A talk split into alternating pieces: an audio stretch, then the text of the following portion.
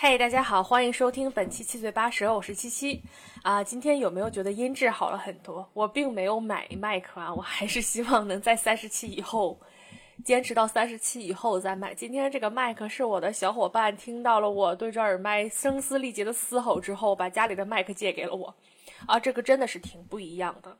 我为什么原来需要对着那个耳麦嘶吼啊？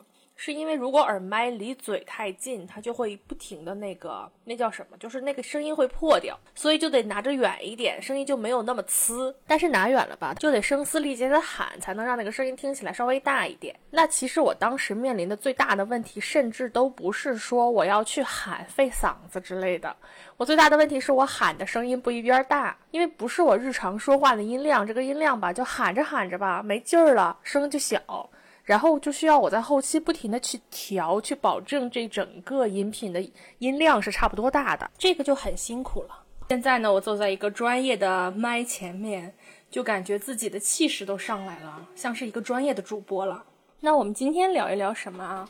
我们今天先聊一聊近况吧。啊，那减肥的故事放在今天的后面一点讲，先聊一聊最近我身为朝阳区群众。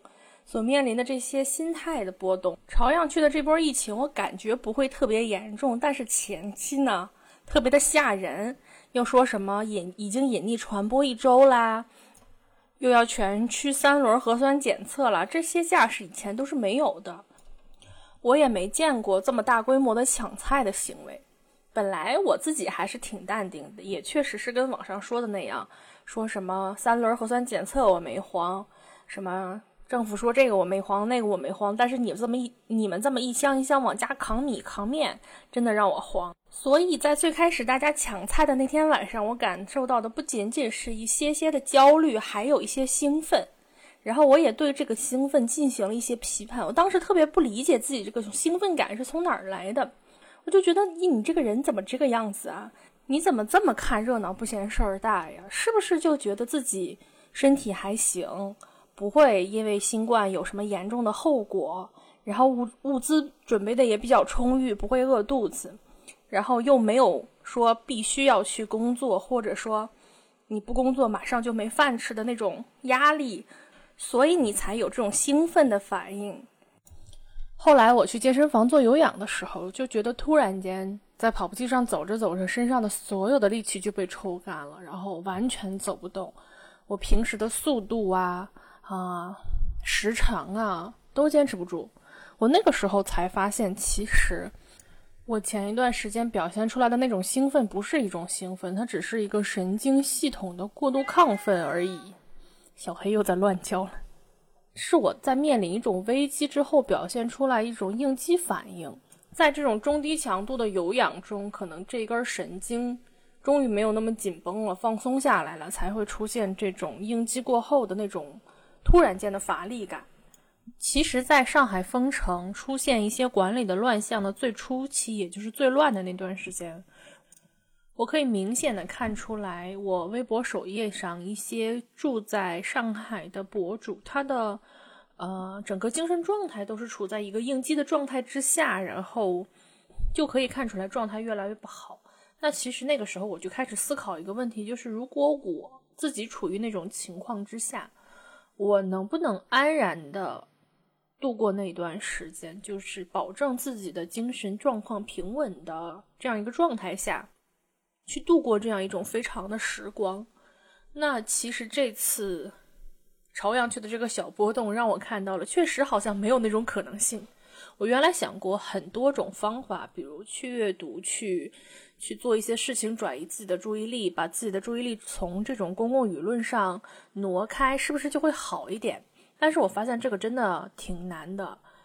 就那天晚上发现大家都在抢菜之后，其实我也陷入到了一种就是不知道不知道该干什么的一种焦虑之中。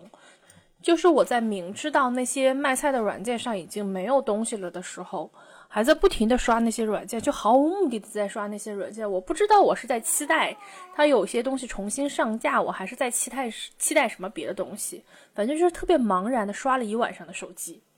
然后第二天晚上，呃，我发现了自己的这种状态不正常之后，我就开始强迫自己说，把手机放下，不要再去看任何的新闻，然后打开了一本书，开始去看书。然后我发现确实是能看进去的。到了十点多，我又开始想去听北京市的那个防疫的那个记者发布会。那在发布会上又看到了一些很不友善的言论，就是包括我不知道为什么有一些人在。代表北京刷一些对上海很不友好的话，也有一些在秀优越感。我也不知道这些人在优越什么。就是你处于，就大家都处于一种灾难之中。我不知道你你你因为这边的疫情没有人家严重，你就有一种优越感。我我真的不明白这种优越感来自于哪里。明明大家头上都悬着一把剑，只是这你的这把剑还没有落下而已。我不知道他们在优越什么。还有人就是特别恶毒的诅咒各个出现疫情的城市，诅咒北京，就是不停的在刷屏，让封校封城。然后我一下子又被这些人搅乱了那个心情。就我等普通凡人吧，真正的被裹挟在这种时代的洪流和大的历史事件中，就真的没有那个能力去完全的坚坚守本心，完全不被外界的这种人和事的。变化所困扰，这件事还给我另外一个感受，就是你身处灾难之外的人，是完全没有任何立场和资格去评判身处灾难内部的人他的心理状态的变化，以及一些看起来并没有那么理性的言论或者行为。你同时也没有任何的立场去要求别人看到事情积极的一面。用乐观的心态去面对世界，完全没有立场。我今天依旧是比较颓废的一个状态，就是人处于那种高焦虑、高应激状态下所带来的那种能量的消耗，真的是要之后过很很多天去补充的。我今天就依旧是软不拉几，不管是从精神上还是从身体上。但是我今天做的比较好的一点就是。我刻意的去屏蔽了社交网络对我的影响。我今天到现在为止也没有过多的去看疫情的新闻或者其他的一些负面信息，就是不看，缩起来当鸵鸟也不失为一种好的选择。我今天就窝在沙发上躺着看闲书，看那个什么纳粹德国的腐败与反腐败。我就是想沉浸在这种与现实生活丝毫不相关的这种。其他国家另外一个时代的历史之中，这种逃避行为对我来说确实也是有一些作用。我现在呢，精神和体力也恢复了一些，所以才能重新坐到麦克前面去开始今天的录音。这几天呢，我的一个心态的波动就到这里说完啦。我们来继续聊一些轻松一点的、开心一点的，聊一聊我之前减肥的时候冒过的傻气儿。我们书接上回，说到了。说到了一五年，一五年我回国嘛，然后 又赶上春节了，又胖了十几斤，然后呢，就到了找工作的时候。一五年是属于建筑设计行业一个非常差的年份，那一年非常的难找工作，我也碰壁了几次吧。然后呢，就找到了一个国企，这个国企当初是承诺了给我搞那个北京户口。所以当年虽然他给的薪资很低，我还是留在了那个国企。那个薪资低到什么程度啊？一个月是三千五百块钱。二零一五年的北京，我是完全没有任何的能在北京自立的能力的。三千五百块钱是真的不够租房子的。所以那个时候我跟我姑住在一起，啊，我大姑。我大姑是一个饱受减肥困扰很多年的一位中年女性，她到现在都还在折腾呢。然后她的减肥方法也是完全错的。然后呢，她还继承了一套我奶奶的一些不好的沟通的方式，然后边界感也不是很清晰。我的什么事儿她都要掺和一下。但是呢，我又住在人家那儿，我又不掏房租，就是我必须得低头吧，对吧？我姑有个什么毛病，她会。哎，我真的不知道怎么说，就是我家家里有一部分人是有这个问题的，是沟通问题啊。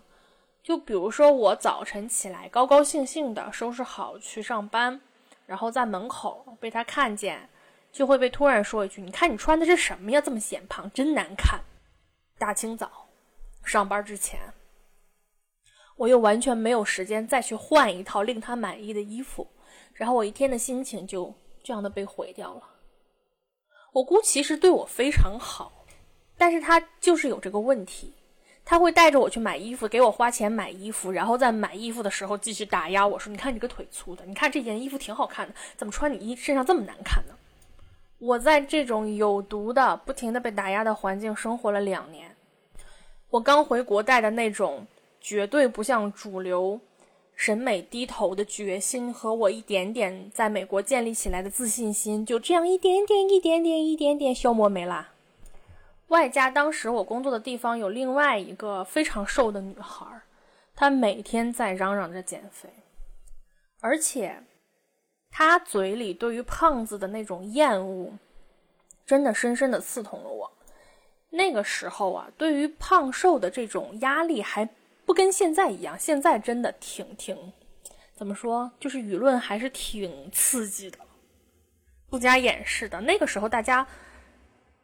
言论上还稍微的宽容一点点啊，而且我真的觉得一五年的那个时候，键盘侠的行为好像没有现在那么严重，但是那个女孩呢，就会在办公室里面非常大声的说一些，比如说，举个例子啊，哎，我今天在公交车上又遇到了一车死胖子，那一车呀全是胖子味儿，哎呦喂，真恶心。或者在别人叫他去吃饭的时候。就不吃，说你看我都胖成什么样了，我还吃饭，我不能再吃了。但其实呢，他非常的瘦。他针对于胖子的所有的言论都不是针对我的，我相信他也没有想要伤害我。你换做现在的我，如果再放到那样的场景中，再遇到这样一个人，我只会觉得说这个人。嗯，还没有成熟，他还没有懂事，他还陷在这种对于自我身材的焦虑之中，所以他对这个世界反馈出来的这种对于胖子的恶意，其实他是对于自己的一个不满意。但是我当年没有没有这个能力去屏蔽掉这种信息，他的这些言论非常深的刺痛了我。每次他说“死胖子”这个词儿的时候，我都觉得我是死胖子的一员。我那个时候真的是会对他们有所畏惧，而且还会刻意的想要去讨好和走进他们的世界。我本来是一个完全不看明星八卦的人，但是呢，那个团队当时的氛围就是每天早晨上班还没开始上班之前，刚到公司，大家会先讨论明星八卦。我为了融入大家的讨论呢，我还会刻意的去补习明星八卦的内容。现在看起来，我真的。特别傻。那当时那个团队也不止这一个女孩在减肥，其他的几乎所有的，除了一个在备孕的之外，都在减肥。有运动减肥的，有各种用奇怪的方法减肥的，反正都在减肥。那我是在公司有这样的压力，我回家了，我姑还有这样的压力，那我就彻底动摇了，我就开始跟着我姑一起减肥。开始是不吃晚饭，不吃晚饭也没有怎么瘦。后来呢？对我伤害比较大的一个方法就是，那个时候流行喝果蔬汁轻断食减肥。那哪里是轻断食啊？那就是断食。每天所有的卡路里只有三杯果蔬汁，而且是那种预包装好的，有一顿会里面会给你添加一些，啊，比如说坚果啊，还有一点点淀粉什么的。其他两顿就是纯果蔬汁。我给你们念一下这个果蔬汁，它的里面的内容都有什么啊？什么第一顿一号绿色果蔬汁，早晨七点到八点饮用，有六种有机蔬菜，两种水果，里面都有啥啊？生菜、黄瓜、西芹啊、柠檬，还有羽衣甘蓝。二号果蔬汁里面有胡萝卜、有姜、柠檬、火龙果。这个牌子现在竟然还没有倒闭，我好生气啊！我刚才去他们的官网看一下，他们已经不做我当年喝的那种代餐果蔬汁了，现在搞了一些什么清肠的、西柚的清肠的啊之类的一些东西，反正还是打减肥的擦边球吧。但是当年他们真的就是搞代餐。我现在想起来，那时候那个代餐一天给我的卡路里可能只有五六百卡左右。我当时是一个一百五十斤的人呐，我的基础代谢就就起码有一千三、一千四，我只吃五六百卡，非常直接的结果就是大夏天我的手脚是冰冰凉的，电风扇都不用开。你可不呗，一天就吃五六百卡，你哪有那个食食物热效应？你哪有多余的热量用来产热呀？完全没有。而且这个果蔬汁当时还特别贵，都不是我那个三千五的工资能承担得起的，是我姑掏钱给我买的。我姑给我和她自己掏钱买的，我们俩一起喝这个减肥。我当时就魔怔到什么程度啊？我们那个时候去甲方公司开会，甲方请我们吃饭。炒了一桌子的菜，但是我什么都不能吃。我在那个还是圆桌哟，我在那种圆桌的饭局上，一口东西不吃，掏出了一瓶我的果蔬汁，还要跟大家去解释我为什么不吃东西，我为什么要喝这个。我现在想想都很丢人，多现眼呐！天哪，当时怎么想的呀？那最后的结果肯定是你喝这个东西的几天之内是一定。会掉秤的，但是你喝完这个几天之后是一定会暴食的，因为你的身体受不了这样大的卡路里的差异，这种水平的卡路里摄入，你是连生存都要维持不下去的。反正兜兜转转，我和姑谁也没瘦下去，他钱也没少花。这个东西我姑是怎么发现，并且开始强迫我们两个一起去做这种减肥的？是，哎，这个牌子太坏了。他投在金融街所有的这种高档办公楼的电梯广告里，他都没投在我们这种破公司啊，就一看就知道我们喝不起，就特意投在那种高级白领在的这种高级的办公楼里面。然后他们整个公司都开始风靡这个东西，他的朋友也开始喝，他也感受到了一些同辈的压力，别人减肥给他带来的压力，所以他才开始带着我去喝这个东西。当年呢，是有好多明星投资了这个黑 juice，我很清楚的记得是 Angelababy 代言的。我到现在都很讨厌 Angelababy，就是因为这件事情。我到现在看到代餐的几个字，或者是代餐奶昔，我我那个脑子里那个弦儿一下就绷起来了，一下子 PTSD 的那个劲儿就上来了。所以我现在非常讨厌是市面上一个牌子叫 Wonder Lab，他们也是出那个。代餐的那个老做推广，所有的出现在我主页上的推广这个牌子代餐的和所有推广代餐的博主，我都取关了，因为这个事情对我的伤害太大了。我在这样几轮喝这个黑 juice 这个代餐下来之后，我就不来大姨妈了。之后很多年，我的大姨妈都处于一个非常不稳定，经常三四个月到半年不来的一种状态。你如果说它只对我造成了这种身体上的影响啊，也就罢了，它还对我精神上造成了一些影响。你知道，每次喝完你是会瘦个四五斤的。你喝了五六天的水儿，你肯定会瘦个四五斤，然后就会暴食嘛。这个时候我没有那种减肥的系统知识去判断是它的这个卡路里不足造成我的一个暴食，我就会觉得是我自己的自制力有问题，我坚持不住。所以，我把我刚减下来的自这四五斤又迅速的给吃胖回去了。这种对于自己的瞧不起和贬低，才是对我更大的一种伤害。我会觉得我是一个一个完全没有自制力的人。你给自己贴上了这样一个标签之后，甚至会影响到你的工作和学习。后来，这个黑 juice 可能确实是没有什么效果啊，大家也就不怎么喝了，也不怎么提了，也不流行了。我姑就放弃了这件事情。她后来又沉迷过很多。什么安利呀？他，哎呀，我估真的是所有这种传销的一个忠实用户。安利的人也会洗脑说你这是什么身体营养素不足造成的，你把你的身体调理好了，你就能瘦啊。然后还有一种，他们有一阵儿卖一种西梅，减肥的西梅，你吃完了就拉稀。那阵儿他也让我吃那个东西，但是我是坚决没有吃。现在后来才知道，那里面是添加了一种什么什么什么什么非常不好的成分，然后会吃多了肠道都会变黑，会让肠道产生癌变。我现在再回想啊，亏得我跟我姑都是有工作且工作有一些忙的人。如果我们俩属于那种没有什么工作压力，可以把百分之百的精力和自制力都投入到减肥之中，我们俩当时一定会减出事儿来的。我姑还搞过什么经络减肥，去拍打，就是去按摩店被人揍的浑身淤青全是紫的，然后就说这样能通经络就能瘦。她前一段时间还在针灸减肥，就包括去年年底我的腰坏了。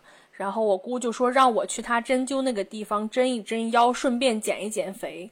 说什么什么乒乓球冠军王浩都在那儿做针灸康复。我当时就想，我我一辈子腰不好，再也不能运动，我也不会再去他减肥的地方去做任何的，不管是治疗还是减肥的任何东。我真是怕了他了。前两天我跟我妈微信，我问我妈在干嘛，她说在在按摩店减肥，我一下就生气了。我好几天都没搭理他，然后我刚消气，我妈又来问我生酮减肥怎么样，有没有效果？哎，我真的是要被我妈现在要气死了。其实不瞒你们说呀，我试过一个跟生酮非常相似的东西，那个时候叫哥本哈根减肥法，当时也是一个年龄比我稍微大一点的同事带着我，我俩一起去做的。我给你念一下这个。哥本哈根减肥法一天的食谱啊，一杯黑咖啡，一块方糖，中午两个水煮蛋，一个西红柿，加上少许水煮菠菜，晚上一块牛排，两百克，生菜加橄榄油和柠檬拌食，这就是一天的东西。第二日，一杯黑咖啡，一块方糖就是早餐，中午低脂火腿，加上一盒天然酸奶两百克，晚上。牛排牛排两百克，生菜加橄榄油和柠檬拌食。这个就是我们当年用的哥本哈根的食谱，我现在在网上还能找到。我是刚刚找到的它，我才发现它根本就不是生酮。我一直以为哥本哈根就是生酮，这还不如生酮呢。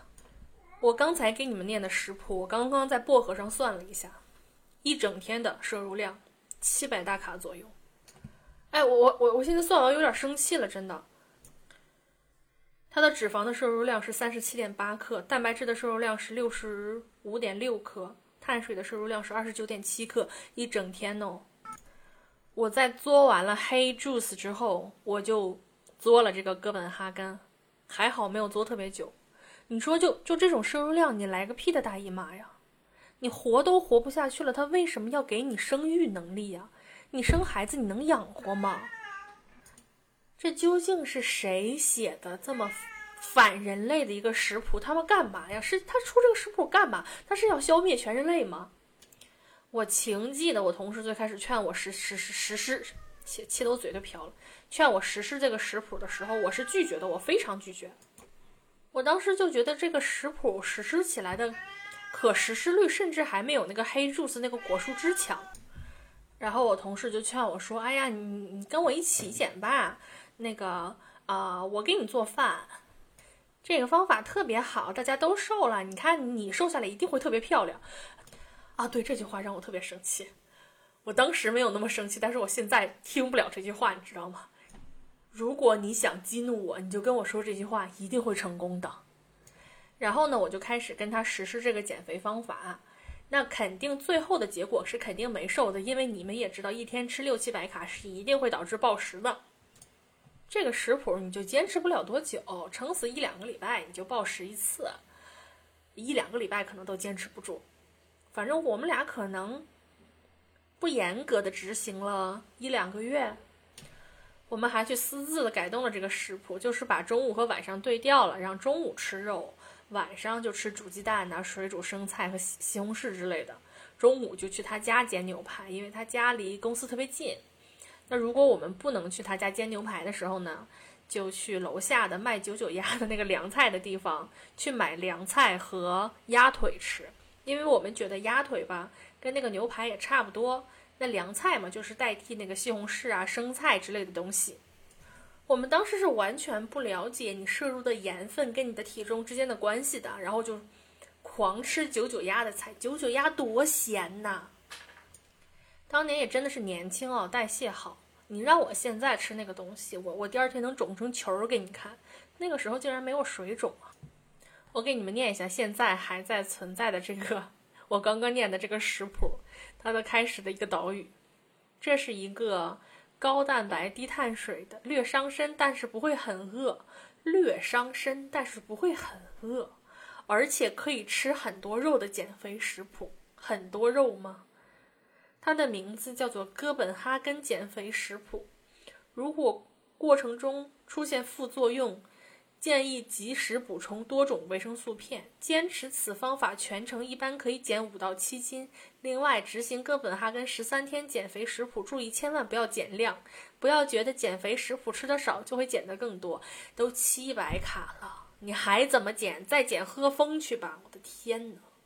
哦，这个减肥方法当年真的挺流行的。哎，我能举报这个网页吗？现在看着都好生气。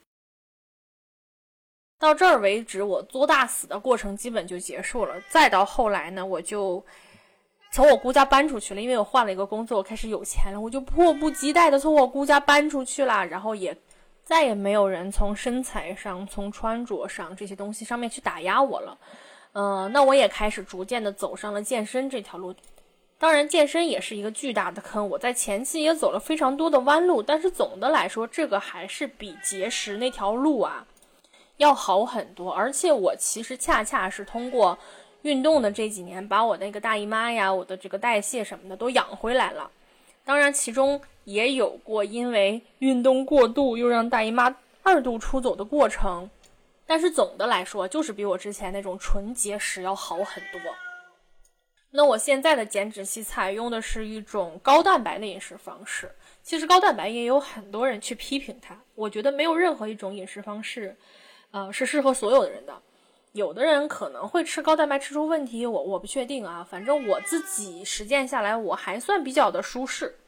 但是不要忽略一个点，就是任何的饮食的改变对你来说都是一种压力的来源。我去年刚开始接触到这种高蛋白饮食的时候，就是我的教练不停在给我加肉、加肉、加肉，我给他。反馈我的饮食，他都说我的肉量不够，我就很开心呐。那能吃很多肉，当然很开心了。而且这种饮食方式它不饿是真的，因为蛋白质消化的真的特别的慢。那因为不饿，我就觉得自己没有承受什么压力，呃，然后我也没有再去做欺骗餐什么的，因为欺骗餐是一个舒缓心理的一个东西嘛。我就觉得我不需要啊，我也没有，我没有感受到心理压力，我挺好的，我减的挺快的，我干嘛要做欺骗餐去拖缓自己减脂的进度呢？后来有一天，我就崩了。那个事情的起因是我去朝阳医院看病，我去抽血嘛，早晨就是空腹去的。我每次这样去抽血，呃，之后都会去朝阳医院旁边有个煎饼摊儿，特别好吃，去吃一个煎饼。我那天去买煎饼的过程中，旁边有个老太太，她拎着一大兜子旁边的糕点店买的糕点，然后在那儿买煎饼。啊，买两个煎饼，一个给他自己，一个给他老伴儿。然后我一看他们那么大岁数了啊，我当时就特委屈。我委屈的点在于，凭什么人家老头老太太都没有血糖问题，都可以吃碳水，我一个三十刚出头的青年人，要因为减脂，要因为控制胰岛素，而不能去吃碳水？难道我一辈子就这样了吗？我当时围绕在一片的早点摊儿之中，有人吃包子，有人吃煎饼，有人吃鸡蛋灌饼，然后我就特别特别特别委屈，我就觉得我这一辈子都没有办法快乐的吃碳水了。然后晚上在上课的时候，教练就发现我情绪不好，就问我怎么了，然后我就说这个事儿，就越说越委屈，越说越委屈。我就在健身房里嗷嗷的哭起来，也没嗷嗷没出声，反正就是一直在哭，就在更衣室的那条走道上哭，所有的人来人往都在那看见我哭，我就觉得特别没面儿。我当时已经感受到特别没面子了，但是我完全控制不住自己的眼泪，不停的流。那在事后去分析，其实就是前一段时间减脂期承受的这个压力，一直郁积在心里，没有这样发泄出去。我以为的没有压力，其实是一种无形的、慢慢累积的压力。不是饿才能给你带来压力，这种饮食上的改变、碳水的突然降低，不符合你以前生活习惯的任何行为，其实对你来说都是一种压力。所以啊，从我这么多年的减肥经验来讲，我就觉得，如果你没有胖到影响健康，真的没必要折腾。就就别折腾自己。你看我这么多年减肥，越减越胖，越减越胖。当然，这也有一些比如说我得了甲减这些东西的加持和帮助，我真是谢谢甲减。但是主要也是因为你的身体是这样反应的，你每一次节食或者是大量运动造成了这种热量缺口之后，身体都会觉得哟，这姑娘经历饥荒了吧？那我可得给他多囤点脂肪，免得他下次再这样挨饿。就你在给身体不停的传达一种这样的信号，就是处于一种危机之中，身体自然会越来越多的给你去囤积脂肪。我跟你们说，我不单这几年。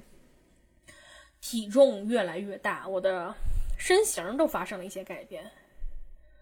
我原来是一个梨形身材，就是我的腰是细的，腿是粗的。但是经过这么多年的穷折腾啊，我现在身形变了，我现在的脂肪开始往肚子上和上半身堆积了，我的腿上的脂肪层反而在降低。这这叫这这这，我都我都结巴了。我跟你说啊，这样还不如原来那样好看，真的就别穷折腾，没必要。所以我就真的不建议你们去反复的去进行节食减肥，这样对身体真的特别不好，你也减不下来肥。我就特别反感现在社交网络上有一种流量攫取方式，就是喊自己要减肥。这个人明明也不胖，但他就是说，哦，我必须减到多少多少斤以下，就是比如说一百一的喊一百。一百的喊九十六，九十六的喊九十二，九十二的喊八十八，八十八的我不列举了，就是这个样子。你都不知道他为什么要去追求这样一个体重，就是完全没有意义的一个追求。但是呢，关于减肥的话题，它就是一个非常好用的流量攫取方式，因为只要你在社交网络上喊减肥，你的粉丝有一定的基础体量，就一定有粉丝会跟。姐妹们减肥嘛，姐妹们打卡呀，姐妹们一起运动啊，姐妹们我们一起来节食呀，健康饮食打卡啦。然后呢，过一段时间呢就没有消息了，再过一段时间又回来说啊，我前一段时间没有坚持住，我们再重新来打卡呀，加油呀。然后呢，你就会发现他要么是要攫取这个减肥的流量，要么是想卖给你点什么。然后他一年下来。年复一年的下来，他一斤都没有减，他只是在他的那个基础水平线上浮动而已。你就去自己的社交网络翻一翻，有没有这样的博主，就是一年到头喊减肥的博主，然后一年到头都没有瘦的。你看看他们到底是想卖货给你啊，还是想怎么着，还是就是自己正在经历一个非常严重的身材焦虑。我还特别讨厌一种说法，就是减肥是终身的事儿。凭什么减肥就是终身的事儿啊？我这一辈子我干嘛不好呀？我要一辈子用来减肥。但是现在确实是很多人就是把减肥当成一个终身的事业了。妈呀，就恨不能你活八十岁啊，有六十年都在减肥，只有头前的十年和最后的十年你不用再减肥。我认识的阿姨们也都是这样啊。五六十岁了，依旧在减肥，包括我妈老于，我就说你呢，我知道你在听这个音频，折腾什么呢？更年期了，别折腾了。我去年啊，不是出了一个摆脱身材焦虑的那个视频呢？我当时为什么那么急切的想要出那个视频？当时是有一个事儿，我我没在视频里面细说，当时是帮一个同学的婆婆去协和看了病，去递了病历。我去之前，我都不知道，嗯，这位阿姨是因为吃减肥药导致的那么严重的问题。她是因为吃减肥药之后，对肠道造成了非常严重的伤害，有很多处的大面积的肠道溃疡以及肠梗阻，然后，反正是在在老家那边抢救之后，恢复的效果不理想。嗯，然后还一直在发烧、感染啊之类的，然后就在协和这边看一下，然后大夫就说，那没有办法，这个东西只能慢慢养。我去之前不知道是这个病因，我就以为是什么，就是身体不好突然导致的肠梗阻。后来在协和的时候，人家大夫说的，大夫说，你看这不是吗？这不是吃了什么什么，我忘了那个药叫什么。你知道我特别尴尬一个地方是，我不知道 这个阿姨的儿子和。儿媳妇知不知道这个事情？然后我一个完全不相干的人知道了这件事情，我之后我都不知道怎么跟我同学联系，我就怕我说漏嘴了，我也我也不好去说什么，我就怕影响他们家的关系，我也不知道我同学会不会听这个音频啊。反正我就特别的尴尬，然后我也觉得特别的悲哀。那个阿姨也是多，你想她，她儿子跟我是同同年龄段的，她也五十多了，就干嘛呢？折腾自己，命差点都折腾没了。而且而且那个阿姨不胖，我那个同学结婚的时候，我去给他俩当的伴娘，我见过那个阿姨，她一点都不胖。我不知道是不是这几年因为更年期的原因，激素波动。胖了一点儿，但是她我见到她的那个时候，她是一个完全不胖的人，而且这个阿姨都不是说一个特别健康的状态，她是之前刚抗癌结束不到两年还是一年多，他就开始减肥，哦，我真的不能理解，这要是我老娘抗癌成功了，你还想用这种？审美来束缚老娘，全世界都欠老娘的，老娘都得癌症了，我减个屁的肥呀！所以说呢，我劝你们，只要没有过度肥胖的问题，就不要瞎折腾，就去追求那个刻意的数字啊什么的。你要把那个体重写在脸上吗？还是怎么着啊？谁在乎你有没有九十几斤呐，或者是一百零几斤呐？干嘛呀？你不要觉得说啊，你现在在减肥，你把你的减脂目标都列在你的新年目标里了，你现在不让我们减肥，你啥意思呀？我我多大的体重啊？你跟我比呀？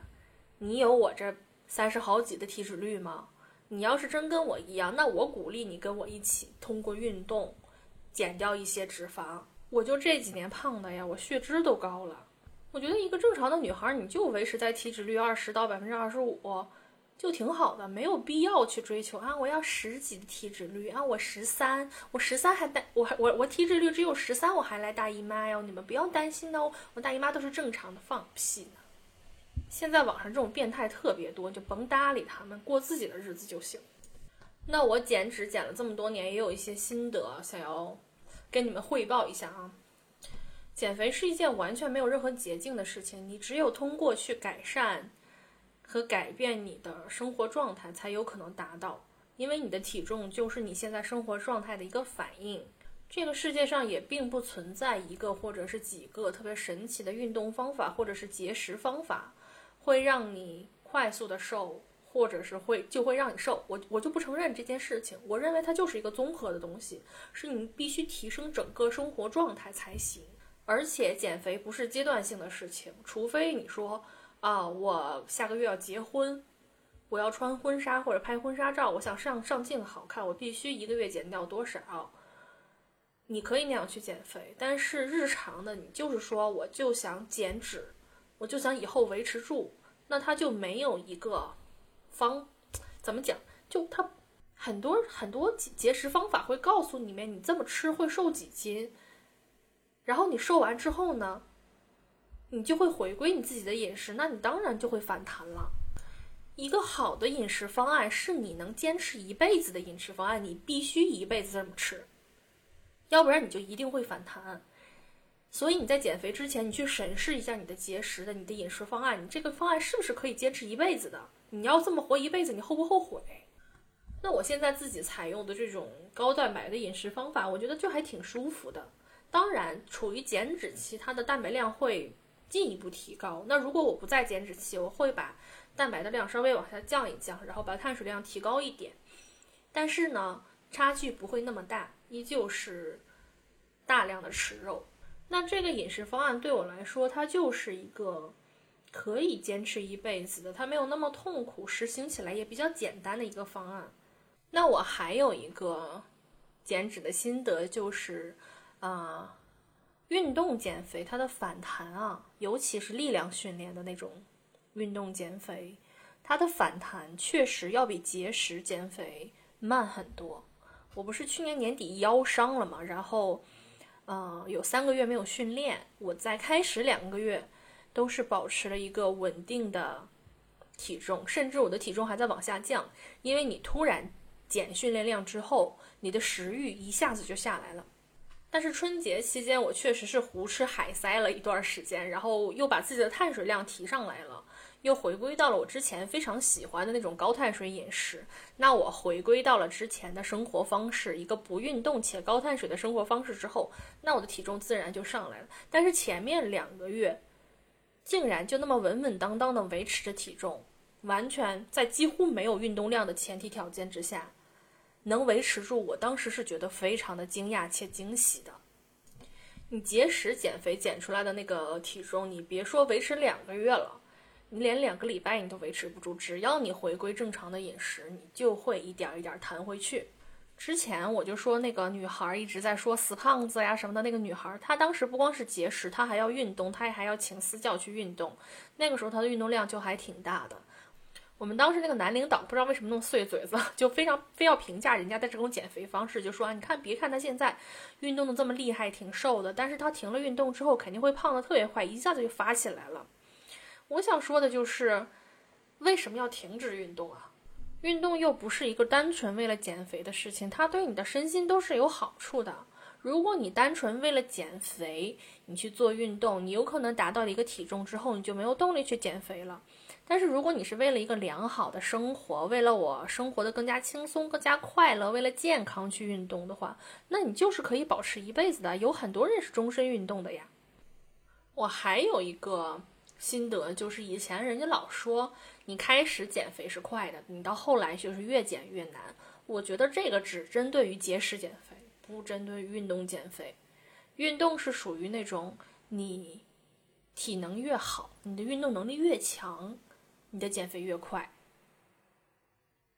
就是你，你最开始你身为一个不运动的胖子，你最开始去做运动的时候，你能有的运动量是很有限的，因为你不行。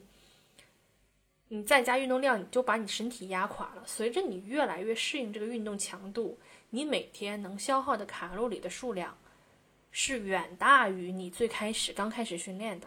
所以这个时候其实减肥是更简单的。所以我觉得运动减肥是一个越来越简单的过程，而节食减肥呢就是一个越来越难的过程，它会让你越来越绝望。那我去年在减脂期最瘦的时候，就是我的体能巅峰的时候。当然也是因为我的体能巅峰，然后让我自己感觉良好，所以我那个时候的训练量非常的大。然后呢，又因为加班休息不好就受伤了。这个是要自己去衡量的一个过程。反正啊，说一千到一万，我就是希望大家没事儿不要穷折腾，要非想折腾的，可可以去折腾一下体能，去折腾一下自己的运动表现力。你会发现，你会惊喜的发现。你的身材和体重是一定会随着你的运动能力的上升而达到一个更好的状态的，所以就不要把减肥挂在嘴边儿，就你就换一种思路，你强迫自己去想，我追求的不是减肥，我追求的是运动能力，这样就会好很多。